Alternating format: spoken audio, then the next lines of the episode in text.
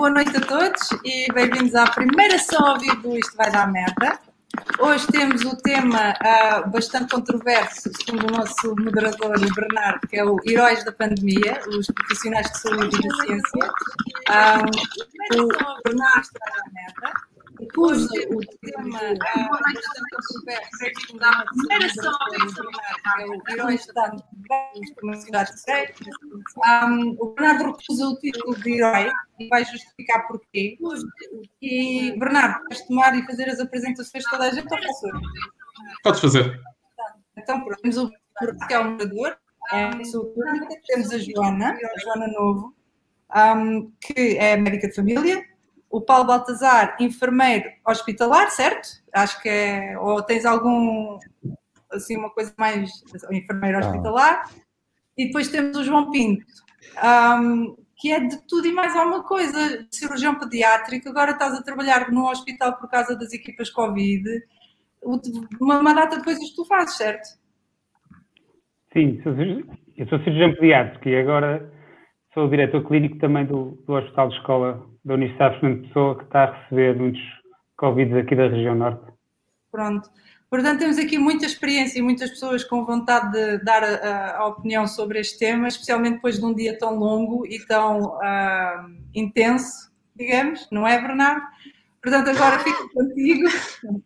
E já agora, se depois quiseres dizer qual é que é o espumante que, que estás a ver, uh, a malta do Twitter do Twitter agradece. Muito bem. É, boas conversas, obrigada e tchauzinho. Até logo. Obrigado. Bem, malta, boa noite a todos. Também isto vai ser uma conversa informal, mas basicamente com uma audiência escondida.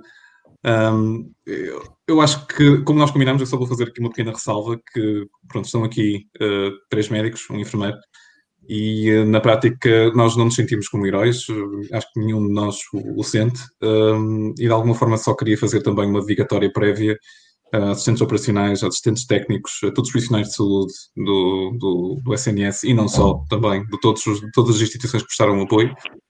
Uh, e também, já agora, uma palavra também para os funcionários dos lares, muitos deles que também se ofereceram para trabalhar sendo positivos, para tomar, tomar conta de doentes Covid positivos.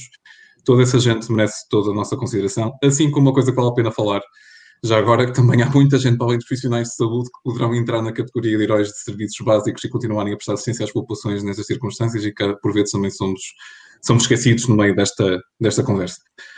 Antes de mais, então, uh, eu se calhar ia começar para porque é que isto não deu ainda mais merda uh, e se nós estávamos ou não efetivamente uh, preparados para isto. Se olhar para, olharmos para janeiro, fevereiro e depois pensarmos em toda esta montanha russa, um, eu se calhar ia começar uh, pelo João e depois iríamos rodando e perguntar-te, João, o que é que tu achas, olhando para trás, pegando em janeiro, fevereiro, se nós estávamos uh, realmente preparados para isto ou o que é que faltava? Leonardo, se nós olhando para, para janeiro, não é? Já parece uma distância tão longa, mas eh, claramente. Claramente, eu lembro que fui de férias nessa altura, na altura do Carnaval, tive a sorte de férias, já se falava da, da ameaça que já estava a entrar na Europa e as pessoas já estavam com receio e a tomar algumas medidas, mas de facto eu fui daqueles que, que paniquei logo mal. Comecei a ver muitos casos, optei por me distanciar da minha família e ficar sozinho aqui no Porto e depois aquela confusão toda nós não sabíamos bem o nosso papel como médicos hospitalares, o que é que haveríamos de fazer? Eu ainda por cima, nós, na cirurgia pediátrica, temos uma especialidade daquelas da porta da entrada, mas aparentemente as crianças não seriam um problema. Por outro lado, as experiências dos vírus respiratórios é que as crianças são o principal problema e, portanto, nós estávamos assim um bocadinho desorientados.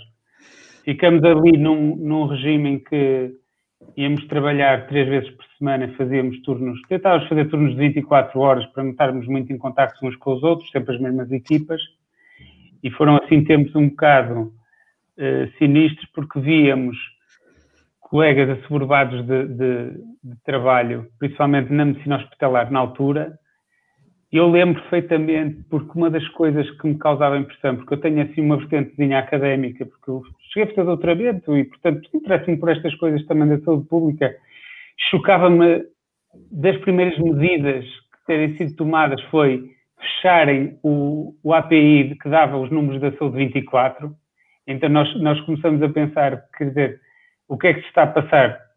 As pessoas não estão a telefonar, aquilo estourou de vez, quer dizer, e, e, falava com colegas na área da investigação, muitos da, da, da, saúde pública, que diziam assim: Nós não temos dados, vamos recebendo os dados às gotinhas, não sabemos o que está a passar, mas olhando para fora é uma tragédia, quer dizer, se calhar até uma tragédia que nós não conhecemos, porque está cada um eh, de nós fechados em casa, vamos falando no WhatsApp uns com os outros, mas não temos a visão macro. É a principal recordação que eu tenho nesse tempo, que era nós, cada um fechado em casa, nos contactos que tínhamos eh, de amizade, assim, do, do círculo, mas não, não tínhamos, assim, uma, uma informação clara do que estava a acontecer a, eh, a nível nacional, com dados concretos.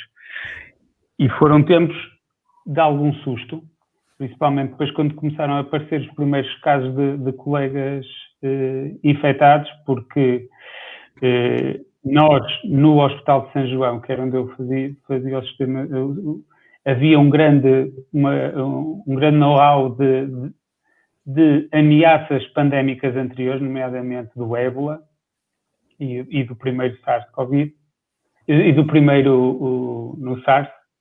E então nós estávamos, nós estávamos, rapidamente tivemos a formação, mas começamos a perceber que nem todos os colegas dos hospitais estavam ainda preparados. Isso deu alguma sensação de, de, de, insegurança, não é? Como deu a toda a gente. Eu acho que fundamentalmente foi isso, assim, no início.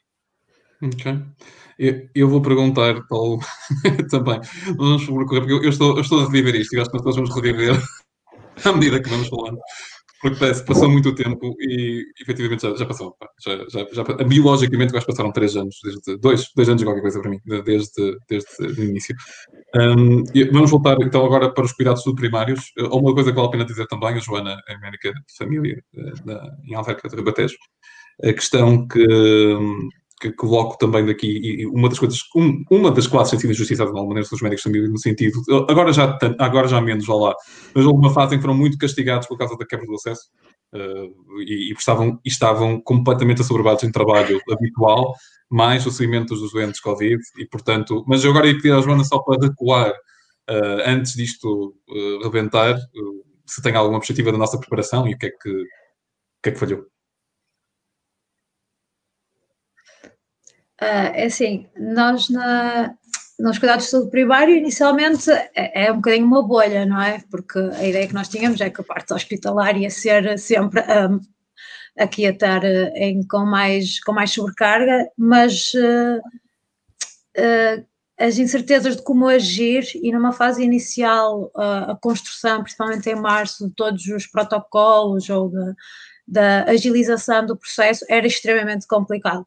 Eu lembro-me a fase de que as pessoas chegavam lá e se fossem suspeitas tivessem que ficar numa sala em isolamento até conseguirmos contactar a maldita linha de apoio interno ao médico lá e ter uma resposta era surreal. Eu cheguei a ficar das duas da tarde à uma da manhã no centro de saúde com uma doente lá e ter que assumir que esse doente iria para casa porque nunca nem contactavam, nunca me conseguiam contactar. Depois de quase 200 tentativas de chamada, nas quais oito passaram para a primeira fase e nunca conseguiram resposta.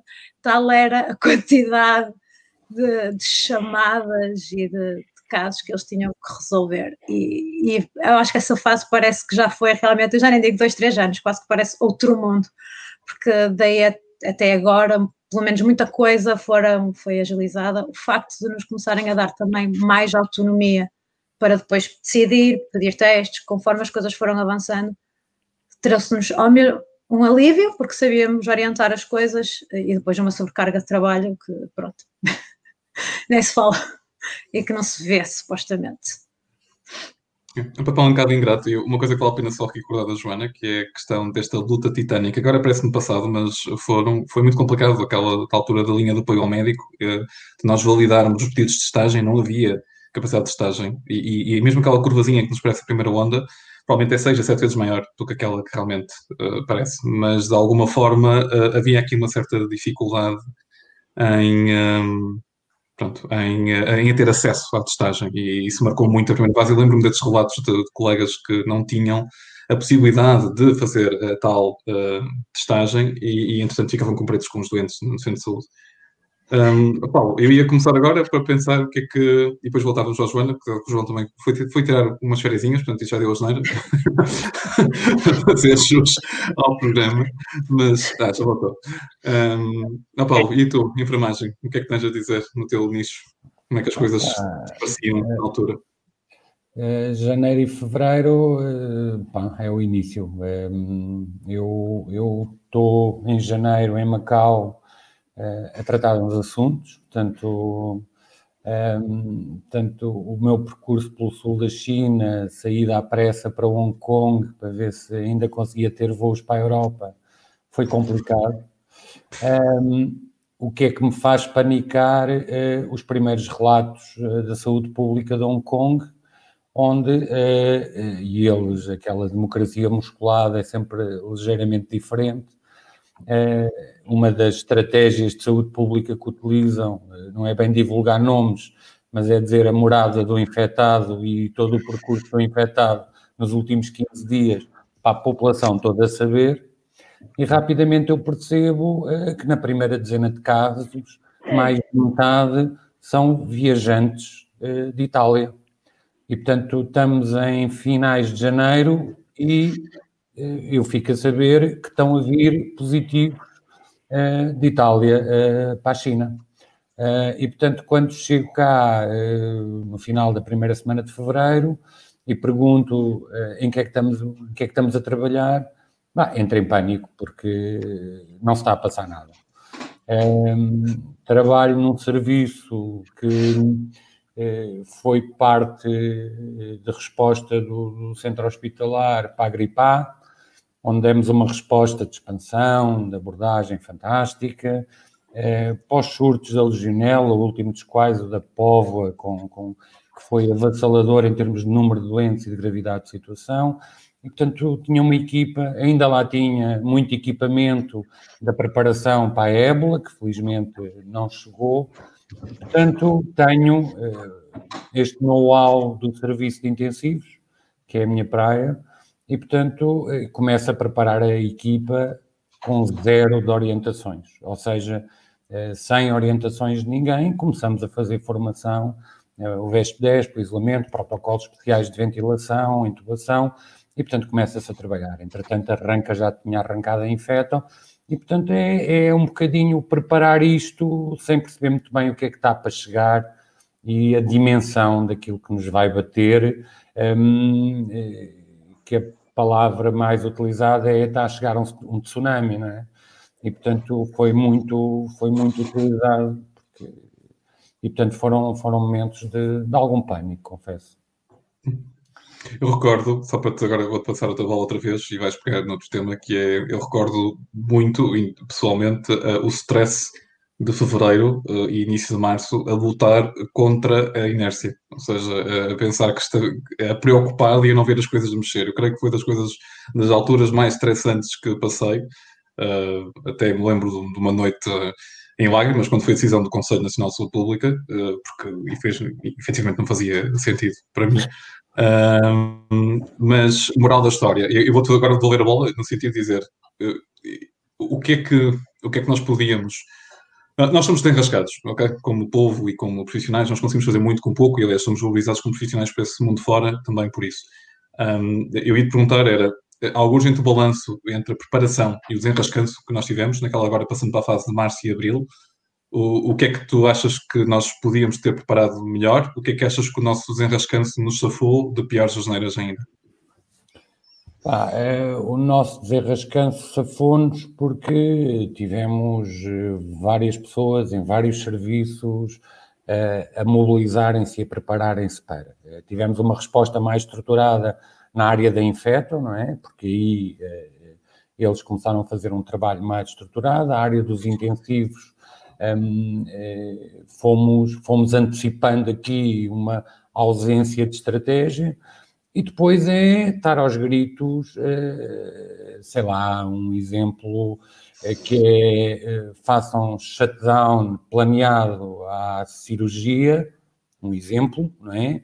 E quando eu digo um shutdown planeado é eu sei que há cirurgia planeada que não pode parar, ponto, mas façam-me este shutdown para começar a tentar absorver recursos e a antecipar coisas e as coisas a não acontecerem e, e a estarmos a discutir, sei lá, coisas como eh, como é que vamos eh, sinalizar, uma coisa que não deixa de ser importante, mas que na altura me pareceu extremamente ridícula, né? que, é, que é estar a pensar em programas associados, e lembro-me ter entrado em pânico nesse dia, de forma um bocado absurda, que é guidelines para a gestão do dador, do dador de órgão. Né? E eu a pensar, eu não vou ter ventilador, quer dizer, e, e, hoje tenho a noção que é absurdo, porque isto não pode parar como tantas outras coisas, quer dizer, mas, mas na altura isto, isto foi um foi despoltar pânico, antecipar. Epá, era, era preparar, preparar os nossos hospitais para uma calamidade. Um, o meu pânico era também um bocadinho do desconhecimento de perceber qual é que seria a capacidade que queríamos ter em termos de gestão de uma coisa que é de saúde pública, não é? Portanto, isto só iria ao contrário da Joana, eu estava à espera que a saúde pública impedisse eles chegassem ao hospital. E, portanto, porque se a saúde pública falhar, isto vai dar merda, porque eu não vou ter capacidade. Atenção, isto apanha-nos, isto apanha-nos em, na sequência de mais de uma década de restrição de recursos, em que eu tenho, por exemplo, pós-intensivos, o menor número de camas da década. Uh, e já tínhamos começado a aumentar ali umas camas na altura, mas, portanto, quer dizer, uh, uh, eu, há 10 anos atrás, tinha recursos de intensivos que não, tenho, não tinha hoje, à data de janeiro. E, portanto, eu também tinha consciência disso, não é? E, portanto, um, antecipar isto epá, era, era fazer shutdown e pensar numa gestão de catástrofe. Ponto. Muito bem. Um, Joana, tu falaste algumas coisas que provavelmente já percebeste, já deste a entender que, que não correram muito bem, mas entre aquilo que não ficou tão bem preparado e te deixou à rasca, digamos, no terreno, e aquilo que tu achas que, que é estar tudo ainda dele para te enrascar, o que é que tu achas disso, dos cuidados primários, março e abril? O que é que te lembras?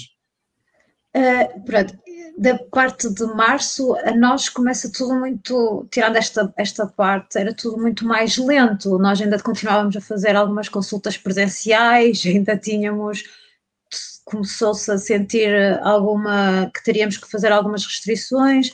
Lembro-me que para finais de março realmente parámos as consultas presenciais, era mais por telefone, agíamos quase como uma segunda linha 24 para os doentes que não conseguiam contactar com a, linha 24.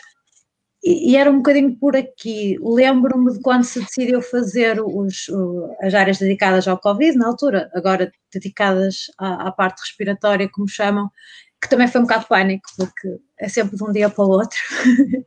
Mas, por exemplo, acho que isso, acho que isso acabou por até correr bem. Foi, foi assim um bocadinho.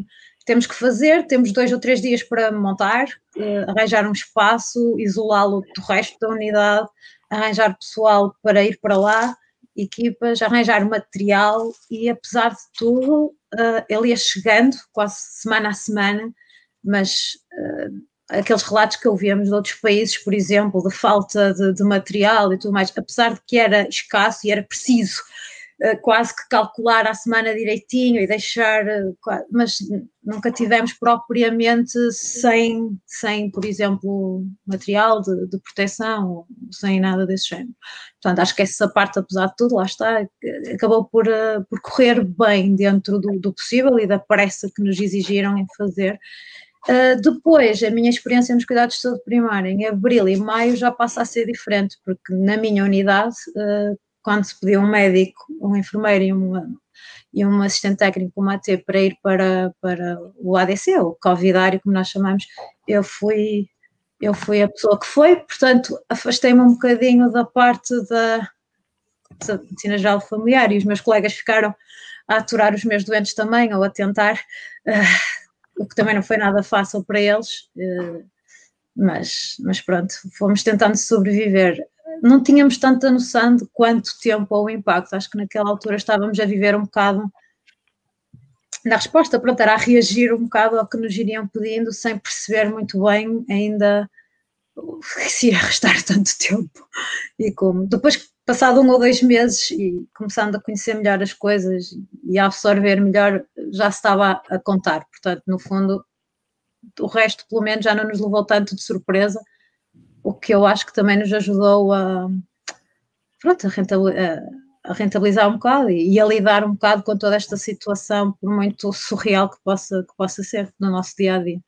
Não, a MGF que fazemos aqui agora não tem nada a ver com aquilo que fazíamos e eu acho que emocionalmente, por exemplo, e já estou a fugir um bocadinho ao tema, mas é das coisas que nos pesa mais porque realmente o nosso dia a dia não é aquilo que era suposto ser ou o que escolhemos ser, não é? Mas é o que podemos.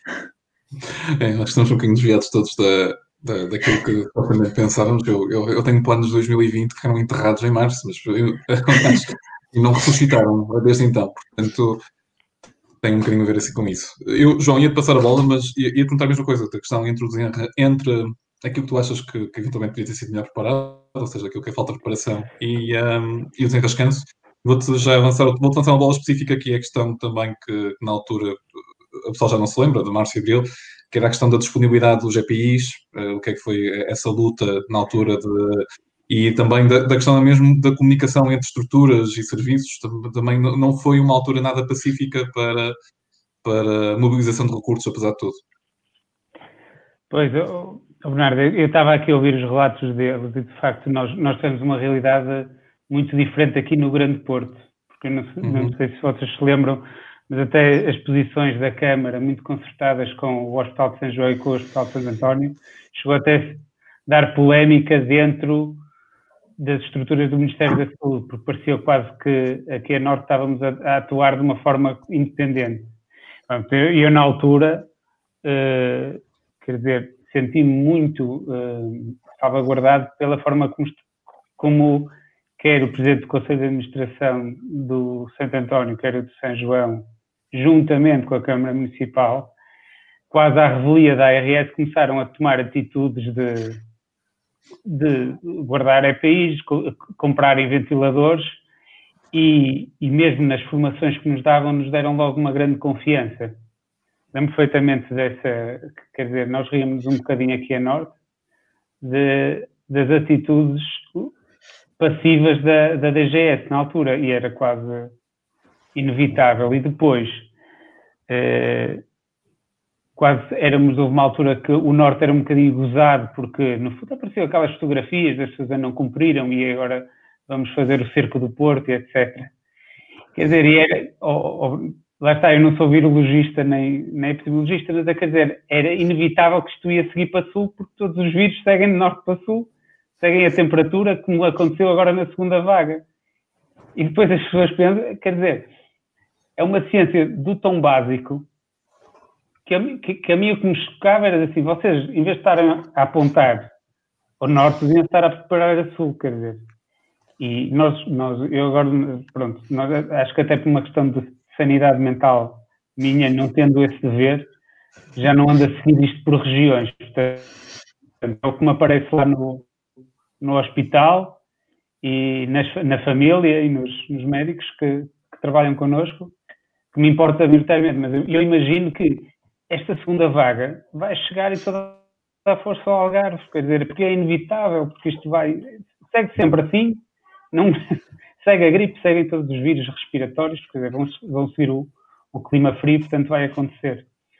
E acho que aqui na, na, falhou muito mais, acho eu, na segunda vaga, quando não devia falhar, do que, do que a norte, pelo menos na, na primeira vaga. Nós na primeira vaga acho que nos aguentamos bem com os meios que tínhamos e, e acho que fomos, tivemos atitudes preventivas importantes. Okay.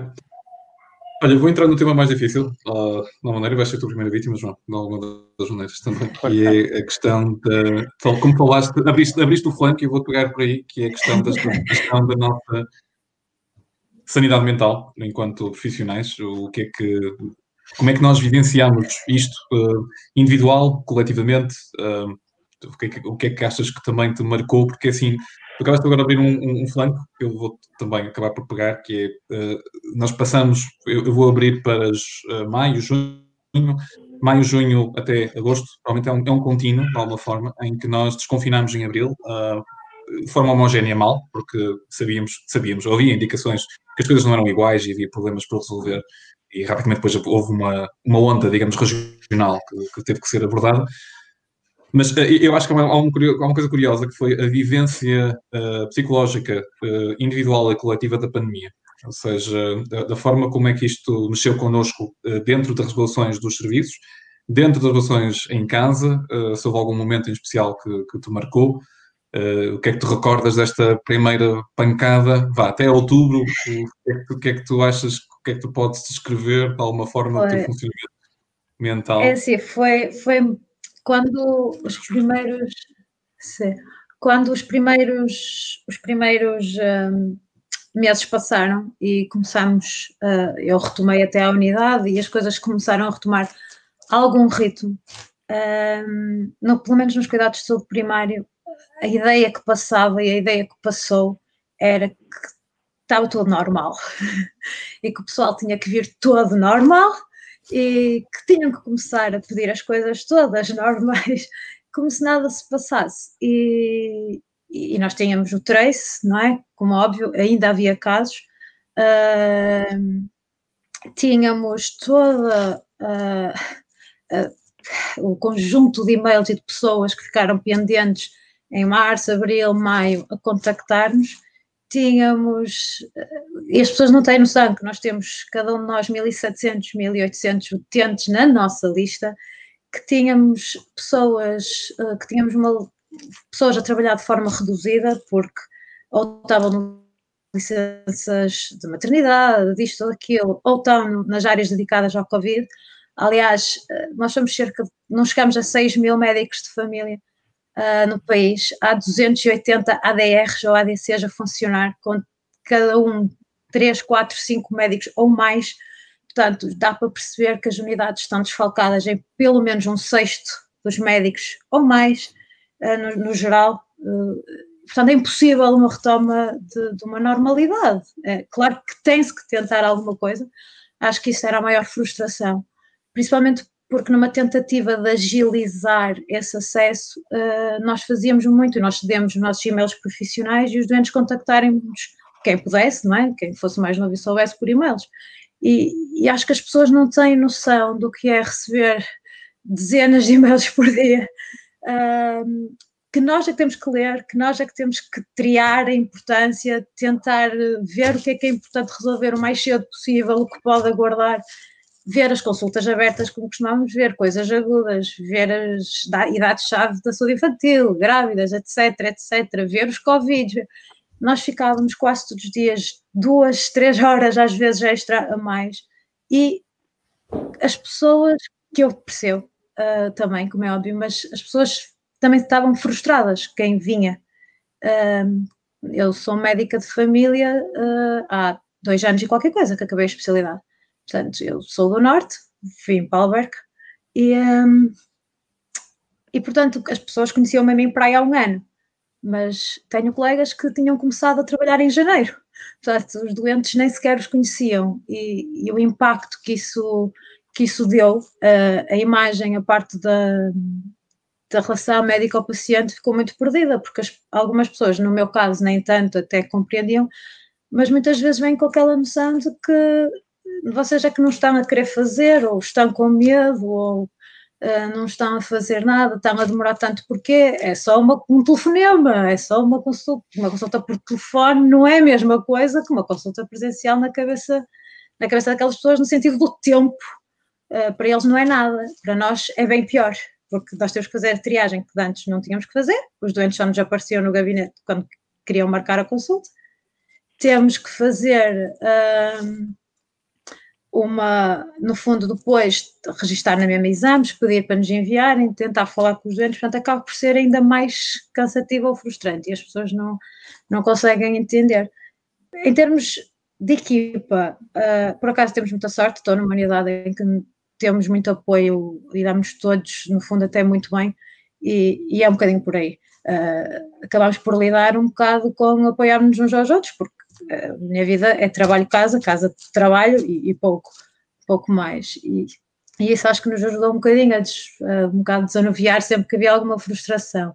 Mas é realmente complicado. Assim, o momento pior para mim foi quando, uh, em outubro, eu tive que voltar para o ADR, de repente, tipo, numa quinta-feira, segunda tinha que ir para lá, e tinha as coisas muito orientadas, e quando quando estou lá nos meus primeiros dias, é um daqueles dias em que só vemos doentes que só fazem asneira.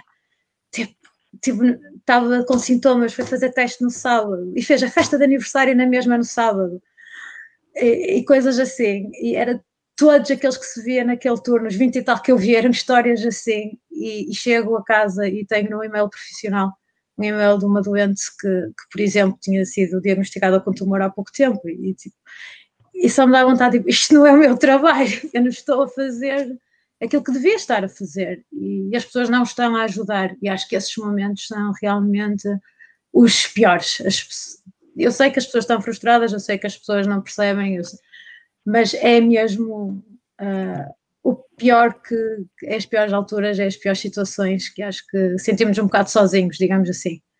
Hum. E pronto. É, eu acho que, acho que eu acho eu acabei por repetir várias vezes a expressão de, no final disto nós vamos ficar sozinhos, uh, profissionais de saúde, porque acreditei que a certa altura pá, estávamos todos a lutar, enfim, contra, contra uma parede. Paulo, eu, ia fazer uma pergunta que era uma, questão da gestão disto. Falaste de um aspecto que eu vou pegar, que é a questão, e antes de voltar para o João, relativamente à questão da, da gestão da saúde mental e do ambiente coletivo, individual e por aí fora, Uh, eu, eu, vou pegar numa coisa que tu acabaste por dizer, que eu acho que bate muito certo com aquilo que eu senti também, que é, uh, eu não sei se corresponde, que a questão da vivência do tempo psicológico distinto. Parecíamos que estamos a viver a várias velocidades, ou seja, uh, por exemplo, já em fevereiro estás a dizer que estavas a tentar acelerar as coisas e as pessoas estavam muito lentas. e, não sei se te percebeste de alguma maneira de, do, do, tempo, de vivência do tempo psicológico ser distinto durante a, a fase mais quente da pandemia pelo menos nos primeiros tempos. Não sei se notaste de alguma forma uh, o tempo a ser vivido de uma forma patológica, pelo menos, ou não diria patológica, mas altamente estranha. Pelo menos foi o que senti que perdi o tino, perdi o fio ao tempo. Já certa já não sabia se eram dias, se, eram, se era quarta, se era quinta, se era sexta, já, já, já não sabia. Não sei se passaste pelo mesmo. Um, eu, eu, eu depois há ali um, um hiato de tempo em que, um, me ausento do serviço, um, e regresso, e regresso já uh, em, plena, em pleno impacto da primeira vaga em Lisboa. Um, esse, esse, aquele, aquele primeiro momento que eu falei do pânico, do pânico do desconhecido, não é? Um, e, e, nós uníamos forças em função de alguma informação que íamos tendo, como por exemplo uh, o primeiro relatório da OMS sobre o que se passa em Wuhan, onde nos diz que 85% dos profissionais se tinham contaminado fora do contexto de trabalho, ou se em contexto de trabalho, em contexto social. E, portanto, havia aqui a ideia de que, bem, isto não é bem ébola, não é? Um, e, portanto, há, há, este pânico do desconhecido e, e, e, e, o, impacto que isto tem nos profissionais todos. E, deu para perceber, quer dizer, as nossas sessões de formação, já eh, termos indicação de que não devíamos reunir grandes grupos, eh, tinham adesões de 15, 20 pessoas, eh, porque as pessoas precisavam de partilhar um pouco este receio. Mas isto é o, microcosmos dentro da unidade, não é? E isto era válido para dentro da unidade, era válido para dentro da urgência, portanto, para este espaço. Depois os doentes chegam um, e as coisas começam a resultar e, e, não tivemos falha por esforço de muita gente, nunca tivemos falha de equipamentos, uh, nunca tivemos falha de recursos, numa unidade muito bem equipada, inclusive para as fases de expansão.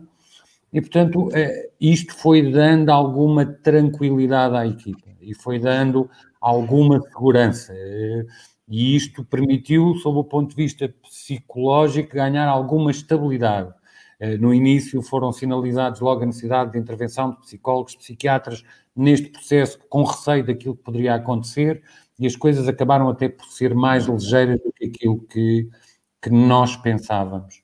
Agora, aquela, aquela realidade é única e é lógico, pá, sei lá, quando, quando nós estamos já em junho e, e continuamos a, a viver o, toda, tudo à nossa volta a duas velocidades, nós com o pânico da situação, a gerir situações altamente complexas, porque depois nós enfermeiros de intensivos, médicos de intensivos, auxiliares, pá, esse pessoal fantástico, assistentes operacionais, que ainda para mais tive reforço de gente que veio diretamente da rua, jovens, miúdos, que chegaram da rua para ter formação sobre o que é que iam lá fazer e que se têm importado, esses sim, como heróis, pá, por, por causa do percurso que tiveram de não formação para alistar.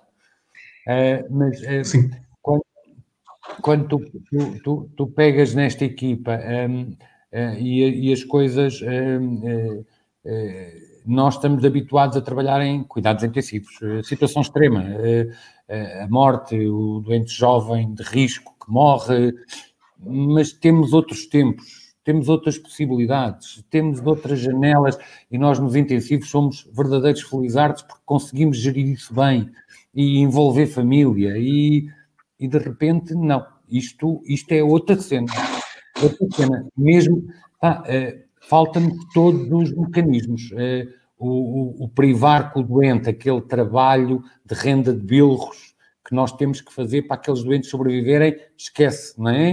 Estamos com escafandros, janelas de oportunidade de intervenção, uh, temporizar o mais possível, as famílias é o telefone e as videochamadas, pá, uh, uh, que, são, que são verdadeiros dramas, mas, e portanto o peso disto, hoje o tempo vai passando e não há habituação, a isto não há habituação. Houve habituação a tudo o resto e, e os resultados da excelência conseguidos em ambiente relativamente seguro correu bem, é, até chegarmos ao presente, onde a expansão começa-nos a puxar uh, para outras coisas, que eu acho que já não é isso que queres que eu falo, uh, mas a falta de momentos, a falta dos copos entre nós, aqueles momentos de descompressão, sair de lá desesperado e ir beber um copo com os colegas, dizer as neiras, descomprimir,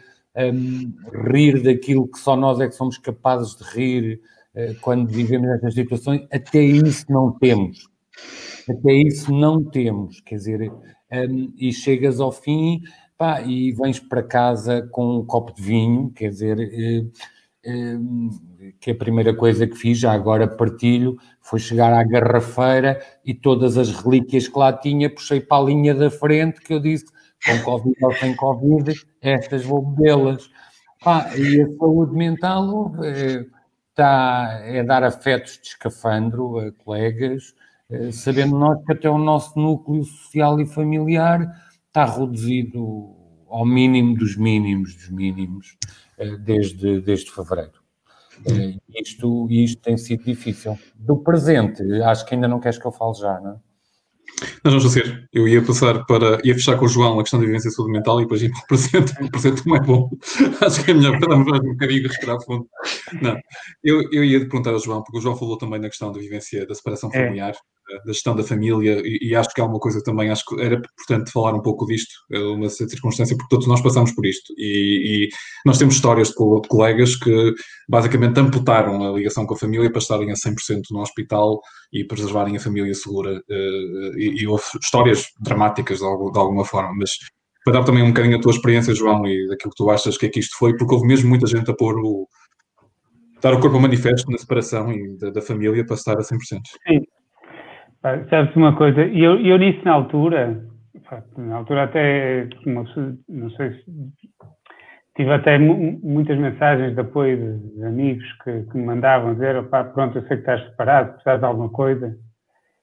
Só que eu mesmo na altura, que até me deixava desconfortável. Porque, como eu te disse, como cirurgião pediátrico, eu nem tinha que trabalhar todos os dias.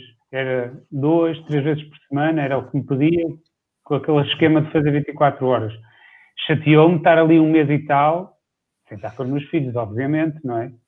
Só que eu olhava para pessoas que ganham uma côdea, como nós damos aqui no Porto, ganham mal, quer dizer, e eu, nós tínhamos a sorte de termos onde, onde pôr os miúdos, não é? Mas as pessoas que vivem com familiares doentes, não é? Esses auxiliares da ação médica esses enfermeiros, muitas vezes, já, já, já referiste, que vivem com familiares doentes, ou que são os dois profissionais de saúde, não têm onde deixar os miúdos, tinham que se revezar.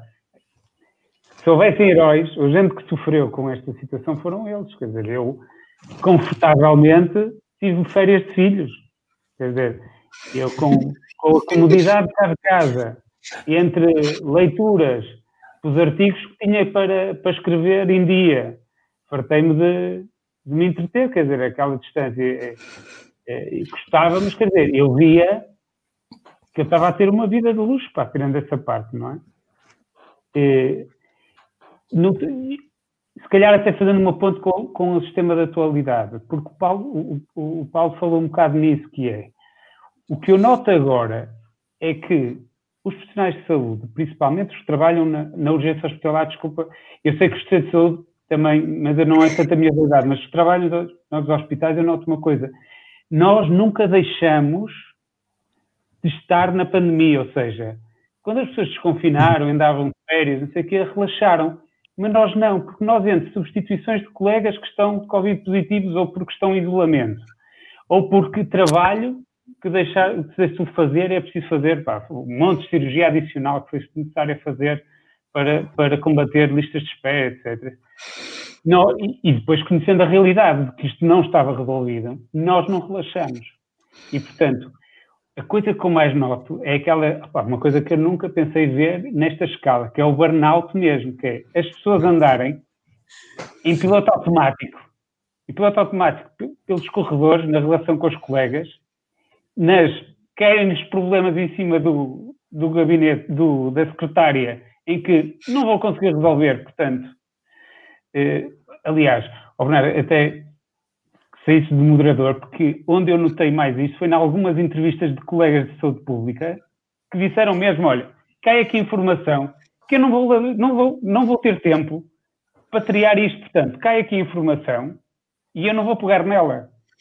Não, e, quer dizer, é, é, é aquela coisa que agora, e eu noto isto perfeitamente, quem não vai aguentar este segundo desconfinamento somos nós.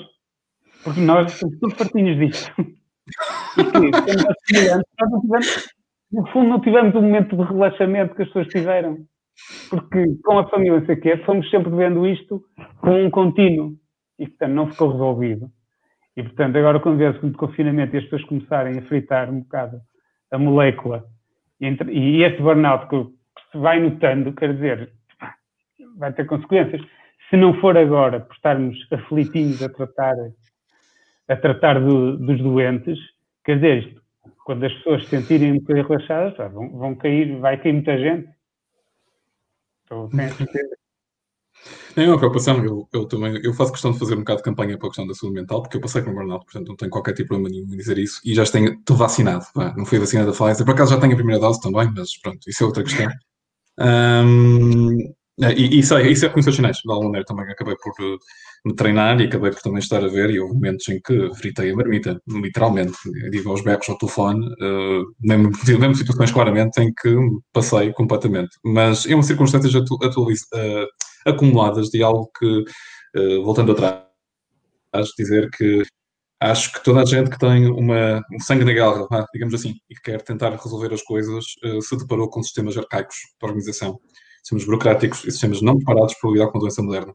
Uh, esta é uma doença moderna, quer dizer, é uma doença rápida. Uh, uma doença rápida que depois ainda tem questão da desinformação, também é rápida. Quer dizer, nós não estávamos preparados para isto. Não estávamos. E quem avisou que nós estávamos preparados ainda levou na cabeça, em fevereiro. Uh, muita gente levou na cabeça por chamar a atenção disto, porque é que, que, estávamos todos preparados, é tudo perfeito. É uma coisa que em Portugal a crítica é uma coisa que às vezes é pecado absoluto. E, portanto, é, é, muito difícil lidar com estas situações. Uh, mas há histórias, há histórias do Camantro, e, aliás, eu, hei de guardar algumas com os colegas de, de saúde pública, que aquilo é só é de ir às lágrimas, porque houve coisas que, que efetivamente, pá, de tão boas ou tão más, que é, é, é, não há outra hipótese, não um sentido de humor deturpado e acabar por rir tudo aquilo. É, foi um filme uh, parecia Monty Python, Fellini e tudo e mais alguma coisa uh, misturado ao mesmo tempo. não, dava, não dava para perceber, mas são coisas que irão ser escritas certamente. Um, estamos a perguntar aqui uma coisa do comentário e, e, vou fazer um salto, porque nós temos 15 minutos para encerrar a nossa hora de, de exposição e de conversa partilhada, que é se calhar perguntar-vos de alguma forma. Uh, eu ia começar outra vez para a Joana, depois para o João ah, e. Eu, eu, queria responder a esta, pá. Ah, já disse o quê? Do, do Facepalm? Ah? Sim. Facepalm. Pronto, é isso que eu ia perguntar. Pronto, na prática, eu vou, eu vou, eu vou te, se quiseres, podes começar tudo. Pá. Eu sou um tipo. Opa, que... Joana, desculpa lá. É sério. Eu, sabes que é porque eu tive, eu tive a ideia exata onde é que, onde é que isto ia dar merda. Quer dizer, desta vez, porque eu estava, estava, estava uh, a jantar com, com, com a minha mulher, estávamos a falar opa, daquele colega da saúde pública com ar monárquico que ficou famoso por causa das compotas. Hum. E, e está a dizer, estávamos a rir daquilo, da situação, da forma de falar, etc. E só aí é que a minha mulher chama a atenção, mas olha, ele está a dizer exatamente o contrário do que tu dizes. Ele está a dizer para as pessoas estarem um bocadinho ao pequeno almoço com o vizinho da frente, depois estar um bocadinho ao almoço com, o, com uh, uma família. E depois, eu, eu disse, pois é, isto vai dar merda, porque não vai, é assim, se esta mensagem que estamos a passar, aliás, depois notou-se o que disse o Presidente da República, não é? Que depois veio, veio, eu aliás, acho que até deve ser dos últimos posts que eu tenho no Twitter que eu não tenho tido tempo para ir lá, mas quer dizer, a informação era exatamente contrária, quer dizer, aquela, aquela atitude, julgo que foi em Inglaterra, que tiveram que dizer assim, vocês estejam só no, seu, no vosso agregado familiar e não estejam a saltar de, de casa para casa, a mensagem que passou, ainda por cima de uma forma cómica viral, porque as pessoas andaram a ver aquilo no WhatsApp uns dos outros, foi de que, não, vamos estar todos um bocadinho aqui, grupinhos pequenos, depois o professor Marcelo reforça essa imagem, quer dizer, só podia correr mal. Eu, eu tenho dizer porque assim, eu na altura disse assim, pronto, está tudo perdido, vamos ter um janeiro desgraçado. Eu, eu, vou, eu vou então fazer partir em dois, para ver se nós conseguimos cumprir o tempo, que é este momento eu, eu queria acabar numa prática, olha, onde é que nós estamos, e o Paulo depois ia também falar do presente, mas antes de fazermos a ronda final do, do, presente e como é que vamos e como é que nos vamos aguentar no meio disto, um, eu queria perguntar outra vez se, se Joana, Paulo, uh, se quiser Joana, começas tu, se tens algum momento de, de levares a mão à cara no sentido de dizeres, olha, isto vai correr mesmo muito mal. Não sei se te lembras de algum desses. Eu acho que foi mais ou menos igual também, quando comecei a ver que a comunicação falava de uma forma tão banal e simplista de que não, em vez de nos ajudarem a passar a ideia de que quando nós dizemos que é, é um núcleo restrito, é um núcleo restrito em todos os contactos, é, escolhes aquelas pessoas que tu queres ou que tu achas que são mais importantes e que não consegues não estar, e durante esse tempo, ou estes meses todos, é com essas que tu estás e elas contigo, não em grupos pequenos, ora ali, ora acolá, ora depois. E quando a imagem que passa de pessoas que possam ter impacto real, porque são, são figuras públicas e, portanto, aparecem na televisão, aparecem por todas as outras pessoas e, portanto, são o exemplo que as pessoas veem, dizem o contrário. Eh, qual é o exemplo que estava a dar? É? O que, é que as pessoas vão fazer? As pessoas vão fazer exatamente isso. E, e eu, e eu fui notando casos, as pessoas perguntavam ou, ou comentavam. Uh, tipo, ah, convidaram-me para aquele jantar com seis pessoas, achas que devo ir? Não, não. eu acho que deves ir, não.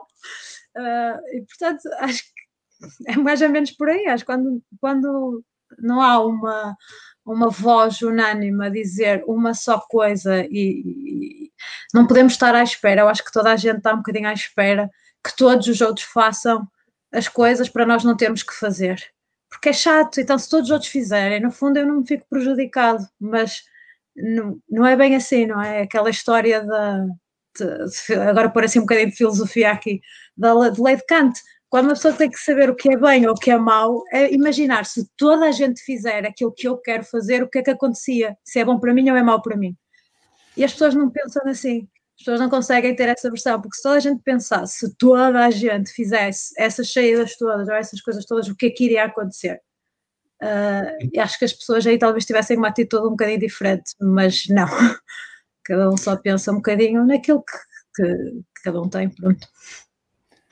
Olha, eu tenho várias histórias principalmente de dar a voz ao Paulo, porque costumo lembrar de uma que eu levei a mão, eh, eh, em que eu bati com força mesmo, em cheio na testa, que eu me lembro, que foi quando o discurso milagre. O discurso milagre em abril, eu levei, bati com a mão com força na testa, porque isto vai dar merda, não vai. E deu, e deu. É com uma música, uma música que agora é banda sonora do. Ah, não sei se passou a banda sonora, é isto vai dar merda, e dá, e, e vai dar. Portanto, não há, não há hipótese porque literalmente estava na, na cara que aquilo no, que, que estávamos iguais em todo o país que a LVT ia descompensar. Claramente, não havia, não havia dúvida absolutamente nenhuma. Mas pronto, está tudo bem, vamos descompensar. Vamos, vamos confinar tudo por igual. Pimbas. Pronto. Um, mas múltiplos momentos em que, nomeadamente, burocracias, uh, envio de informação em circuitos muito longos, Uh, sistemas lentos, sistemas de informação, pá, que tem sido uma anedota contínua, pelo menos na primeira fase, tem sido extraordinário, pá, acabava-se por rir muitas vezes. Um, pá, e, e, agora, só para uma pequena confissão, Natal eu não fui, claramente, tive tendo, tendo a oportunidade de falar na televisão, e nunca fui contra a decisão do, do, Natal, mas uma coisa que eu acabei por criticar, de alguma forma, ao longo do tempo, tem sido a comunicação. Pá, a comunicação em dados momentos efetivamente extraordinários de, pronto, de falha de orientação. E, e hoje consegui-me conter até agora. e hoje, um, pronto, tive um dos melhores dias da pandemia em que basicamente conseguiram destruir não sei quantas horas de trabalho à custa de. vá, de testagens positivas ou negativas. Um, pronto, mas adiante, Paulo, lembras-te de algum momento em que levaste a mão à testa com a força toda? Epá, é, o que tem alimentado este meu sentimento de isto vai dar merda é, permanentemente é, e volta àquelas realidades paralelas, não é? É a mensagem que tu recebes de que isto é uma doente mal para os velhinhos, não é? E são os nossos idosos, e, e realmente sim, é, têm sofrido muito com isto, mas depois é, eu nos cuidados intensivos estou a cuidar de gente muito jovem. E tenho, é e tenho, e tenho, e tenho nos hobbies e nas minhas histórias pessoais e, e toda aquela gente da urgência aos intensivos, em feta, uh, histórias do, do jovem de 28, do jovem de 29, do jovem de 50, do jovem de 45, um, e, e, são muitos, são muitos. Uh, e o peso e o peso que isto tem, um, uh, e volto a dizer, a gente está habituados a isto nos intensivos, não com esta dimensão, não com esta frequência, e, e, e, o ritmo tem acelerado e as coisas tendem a pesar. E, portanto, isto vai dar merda, é isto, isto, atenção, meus senhores, isto, uh, vocês são jovens, querem jogar uma raspadinha à sorte, joguem, perdem dinheiro, pá, com Covid isto vai dar merda. Depois há um momento, há um momento eh, complicado, que é, eu tenho uma semana com zero doentes Covid em agosto, uma semana e na primeira semana de setembro começa a acelerar. E começa a perceber que é as reuniões familiares do mês de agosto. E, portanto, a, a partir daqui eu percebi que isto, com, com, com o frio, com toda a gente a juntar-se em casa, vai duplicar, triplicar. Um, e, portanto, em outubro, quando eu começo a precisar de fazer a última fase de expansão para o meu serviço, não a última fase para o meu hospital.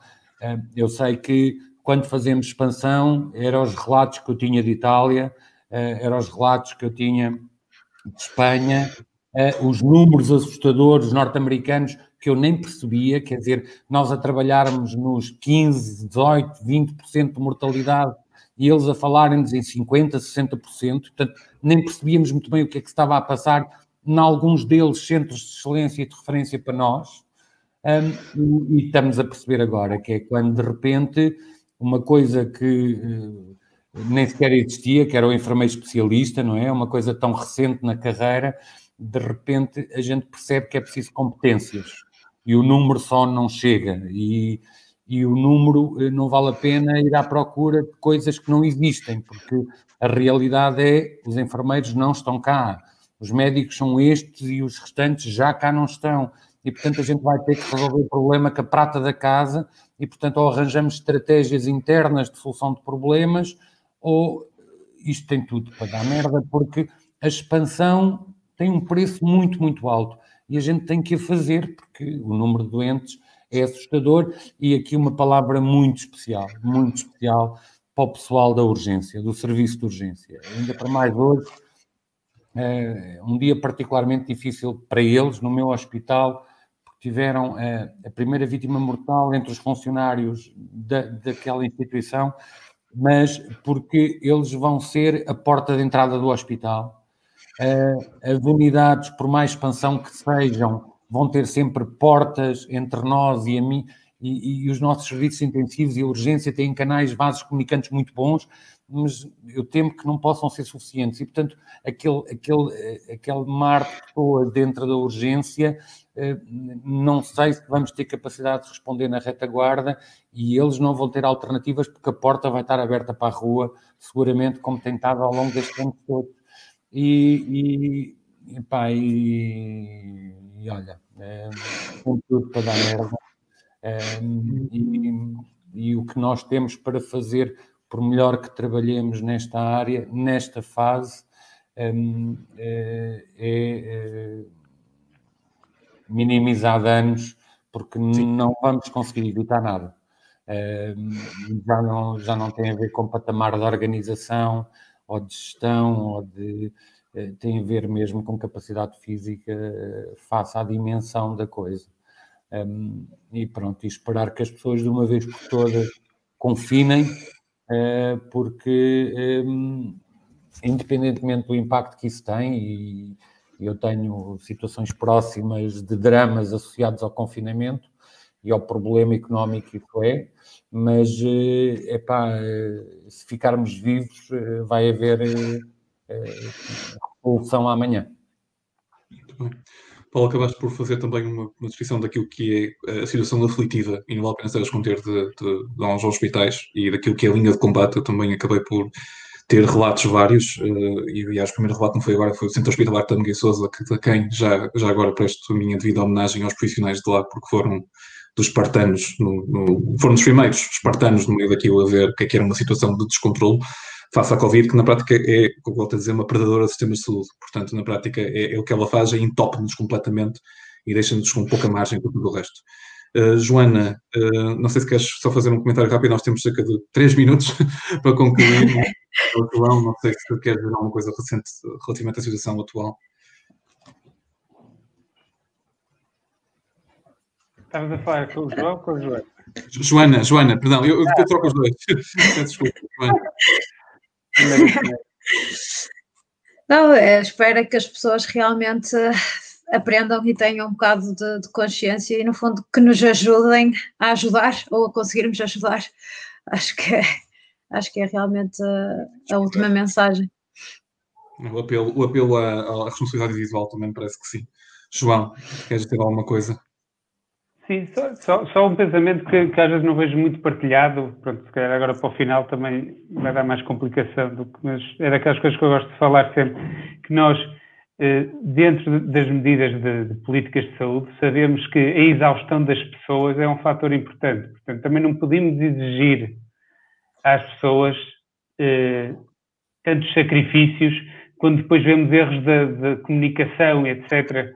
E portanto, eu nisso não, pronto, ou seja, eu vejo, eh, também me chatei quando vejo aquelas imagens, fotografias na praia das pessoas, porque assim, eu acho que aquilo são, ações naturais, quer dizer, uma pessoa quando é, os adolescentes, quer dizer, eles precisam de contacto físico e, e nós é que, eh, os, gestores de saúde, os gestores de saúde, que é para englobar aqui toda a gente, é que também têm que saber que aquilo vai acontecer e como é que se vai minimizar aquilo. E às vezes bastava dizerem uma ou duas eh, informações mas que essas fossem marteladas e até a exaustão, uma dessas que é aquela que não foi, que é não se juntem em casa de ninguém, ok? Convivam à vontade. E eu, por exemplo, disse sempre a, a todas as minhas familiares: está bom tempo, saiam, podem se encontrar fora, de máscara, saiam de casa, mas não se enfiem em casa uns dos outros, porque aí é que vocês se vão infectar. E foi quase a mensagem que eu tive: era esta, de saírem à rua porque as pessoas também, se não andarem a fazer a fotossíntese, começam a, a, a fritar dentro de casa e a violência doméstica, então, deve ser um, uma realidade que nem é bom pensar. e, e depois de não conviverem em casa. Por isso, simplesmente, conviverem nas esplanadas, até preferia que iam, fossem a um restaurante onde estou com regras, do que enfiarem-se em casa um maior número que estão fechados, não é? Num ambiente fechado. Eu acho que ah, eu, eu vou fazer aqui mais um bocadinho de tempo só, mas eu, eu vou focar nisto e há uma coisa que nós não temos Estamos a dar mais 15 minutos. Estamos a dar é, mais já, já temos um bocadinho de tempo, mas eu, eu vou focar naquilo que estás a dizer, não? na prática, só para te também confirmar, de alguma maneira, que eu acho que uma das coisas que falha tem sido o discurso sobre a ventilação uh, e, e, sobre os espaços. E, é uma coisa que eu senti, por exemplo, em abril, uh, que havia uma discussão completamente pateta por causa das praias. As praias não eram problema não é, não é, não é, não é a transmissão ao, ao ar. a transmitirem-se na praia seria o único país. Não é transmissão ao ar que ia fazer problema, portanto, podíamos deixar, e aliás, nós vamos ter que arranjar uma opção de ter mais uh, relaxamento durante o verão, com, já com vacinas, e esperemos já com grande parte da população vulnerável coberta, e ter que ir aligerando de alguma maneira. Agora, uma coisa que não pode falhar é a percepção de que nós temos uma montanha para escalar, nesta altura. Uh, e, e, não vale a pena estar a, a esconder, vai morrer muita gente, uh, para além daquela que já morreu. E que esse destino já está escrito. As infecções já, já, ocorreram. Portanto, nós vamos ter números muito elevados de mortes nos próximos dias. E isso está escrito. E não vale a pena estar a fugir a esse destino, de alguma maneira. E há uma fatura a pagar, porque todos os profissionais de saúde estão na linha da frente e vão ter que tomar decisões muito difíceis. Eh, e aquelas decisões ninguém quer tomar. E volto a lembrar, em Itália morreram 300 tipos, pelo menos, profissionais de saúde à custa desta porcaria por causa da falta de equipamentos, por causa da pressão brutal, porque atenção, atenção ao stress sobre os profissionais, que não é só a questão do Covid. Morrem de Covid, mas morrem também pelas circunstâncias extremas a que são sujeitos e que foram sujeitos. Portanto, morreram 300 profissionais de saúde italianos. Não me esqueço disto. Foi um dos motivos que me pôs de lágrimas quando começámos a procrastinar e começámos com tretas por cá, em vez de tomar decisões assertivas na altura, em março. Um, pronto, dito isto, o que é que eu precisava? Uh, que estão-nos a pedir só uma coisa que vale a pena dizer. Oh, Paulo, vais ter que dizer o que é que estás a beber, pá, porque estão a pedir o que é que te perguntar que estás a beber. Mostras, mostras a garrafa ou tens a garrafa contigo? É, não. Pá, não, mas posso dizê-la. É Casa da Ínsula, Garrafeira, 2015, porque eu ando a despejar a garrafeira da qualidade. Pronto, é muito bem. Pronto, eu, eu hoje vou para, para aí.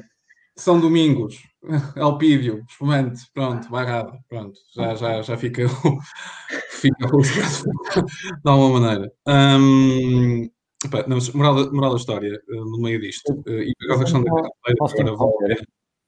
Diz. Posso te interromper? Sim, sim, sim. sim.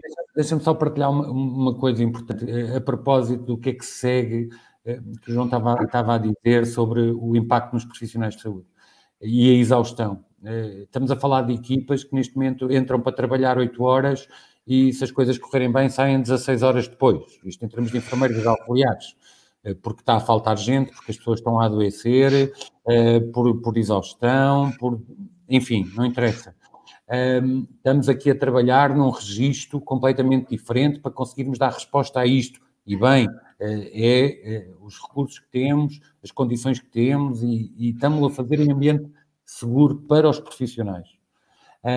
mas quando disto aliviar minimamente, eu vou ter que fazer terraplanagem sobre estes serviços todos para os reerguer, porque eu vou ter equipas completamente desfeitas, vou ter uh, práticas, as práticas da excelência que conseguimos uh, ao longo destes anos todos vão ter que ser reconstruídas, um, porque isto, isto, é outra cena, isto não é, isto não é cuidados intensivos, isto é Covid com, com, com, muitas máquinas, uh, isto não é serviço de urgência, isto é uma coisa avassaladora com, muita, com, com muitos doentes e, e, todos com patologia sobreponível.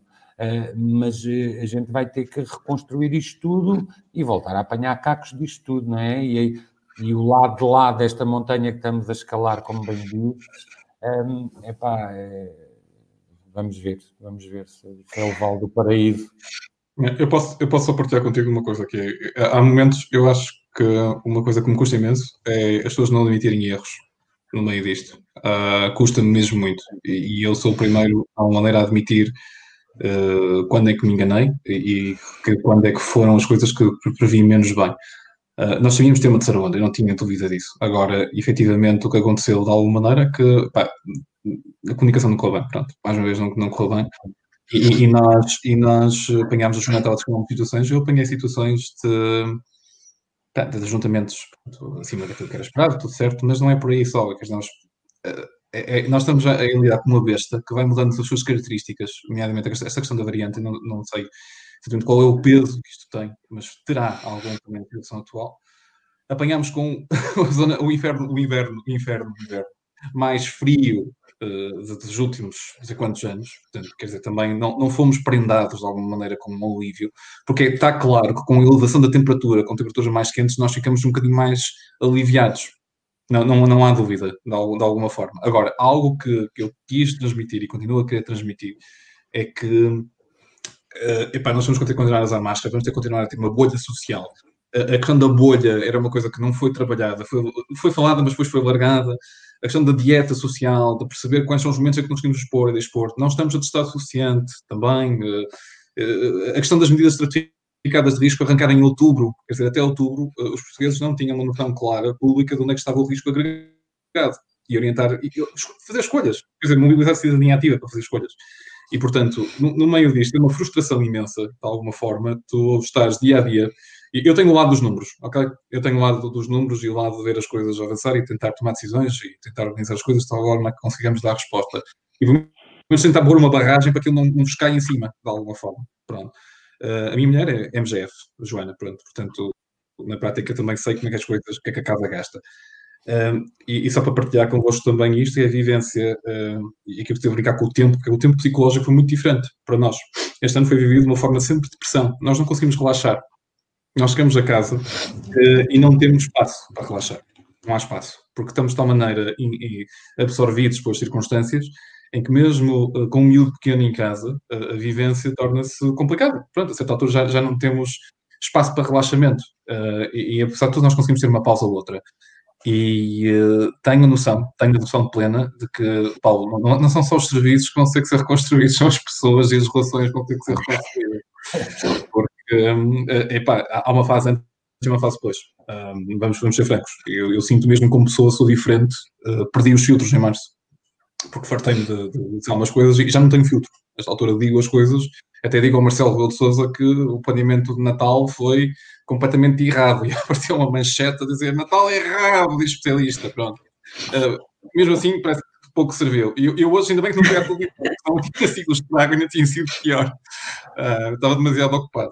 Um, mas, mas pronto, moral da história. Um, eu acho que nós demos aqui uma noção, e pelo menos espero que não sei se querem acrescentar mais uma coisa, mas uh, acho que contamos histórias, de alguma forma, também temos para, para mostrar um bocadinho também o compromisso de trabalho e afetivo com que, com que nós uh, nos enfrentamos, com que enfrentamos no dia a dia. Eu há muita coisa que nós podemos contar. Certamente há histórias que, que nos poderiam aqui lacrimejar de, de tipos que deram tudo, aqueles que morreram. Pá, não vale a pena estarmos a por aí. Eu tenho, tenho a Vera, eh, uma colega nossa, que com 36 anos foi parar os intensivos, toda, toda arrebentada. Felizmente recuperou e contou a sua história, para mostrar que isto pode acontecer com qualquer um. Um, mas isto custa muito, um tipo, estar dia após dia a tentar, pelo menos, fazer com que as coisas funcionem. E já não digo, Joana, daquilo que acontece no terreno, mas uh, a mim custa-me imenso, uh, e é daí que ter afastado de alguma forma das redes sociais e de algumas personagens que só arranjam tempo é para uh, colocar dúvidas que não, não, não, não fazem mínimo sentido, arranjar uh, circunstâncias de denegrir constantemente a resposta uh, e algo que para mim ficou e fica para sempre, de alguma forma, é que houve indivíduos, pessoas que se superaram neste momento, ultrapassaram as barreiras tribais e perceberam que o momento era de exceção. Houve outros que não conseguiram, lamento, mas eu não vou esquecer. Essa parte eu não vou esquecer. Um, mas, Paulo, pá, eu, eu, acho que é, eu, eu, acho que a questão do, do reconstruir-nos a nós coletivamente depois disto vale a pena falar e mesmo a questão da saúde mental. Nós estamos todos comentados, vale a pena estar a esconder isso. Quer dizer, cada um olhamos para a cara uns dos outros e percebemos que isto ainda, ainda. E a posição ainda vai no lado. Uh, na prática, nós vamos ter ainda um bocadinho, duas semanas muito puxadas e talvez a partir daí as coisas comecem a abrandar um bocadinho em termos de de impacto no, no, no, nos hospitais. E pronto, olha, agradeço-te imenso a partilha, eu acho que foi muito útil, espero que toda a gente tenha gostado de alguma forma. Não sei se alguém quer dizer mais alguma coisa que vai dar merda, mas uh, pronto. Eu não sei se há mais alguma coisa que consiga dar merda, mas eu espero que não consigam arranjar uma forma também de pôr em causa mais algum teste ou mais algum resultado, por amor da santa, poupem-nos que já chega. Quer dizer, é, é, uma coisa que vale a pena dizer é que se não nos conseguirem ajudar, pelo menos não nos lixem mais a vida, que é, que é a expressão que eu quero usar nesta altura. Epá, já chega, ok? É que se não arranjam forma de nos ajudar, pelo menos não nos lixem mais a vida, que é aquilo que eu, que eu queria pedir nesta altura. Não, não se e que, de alguma maneira, eh, o meu sacrifício de estar numa microbolha de cinco pessoas, são as cinco pessoas com quem almoço e janto desde fevereiro, uh, e me privo de estar com irmãos, com sobrinhos, com, com enfim, e, e o, todo o esforço de uma equipa gigantesca que tem estado uh, e fazem-no porque são profissionais, ponto. mas com, com grande esforço físico, com grande esforço psicológico, epá, que, seja, que seja um esforço que, que valha a pena e que não, e que não ande a ser estragado pá, por, por falhas de comunicação, que é, que é um bocadinho uh, desesperante. Uh, não sei se será só de comunicação, mas, uh, mas é incomodativo, é muito incomodativo. Joana, João, alguma último desejo? E não levem isto como sendo o último desejo.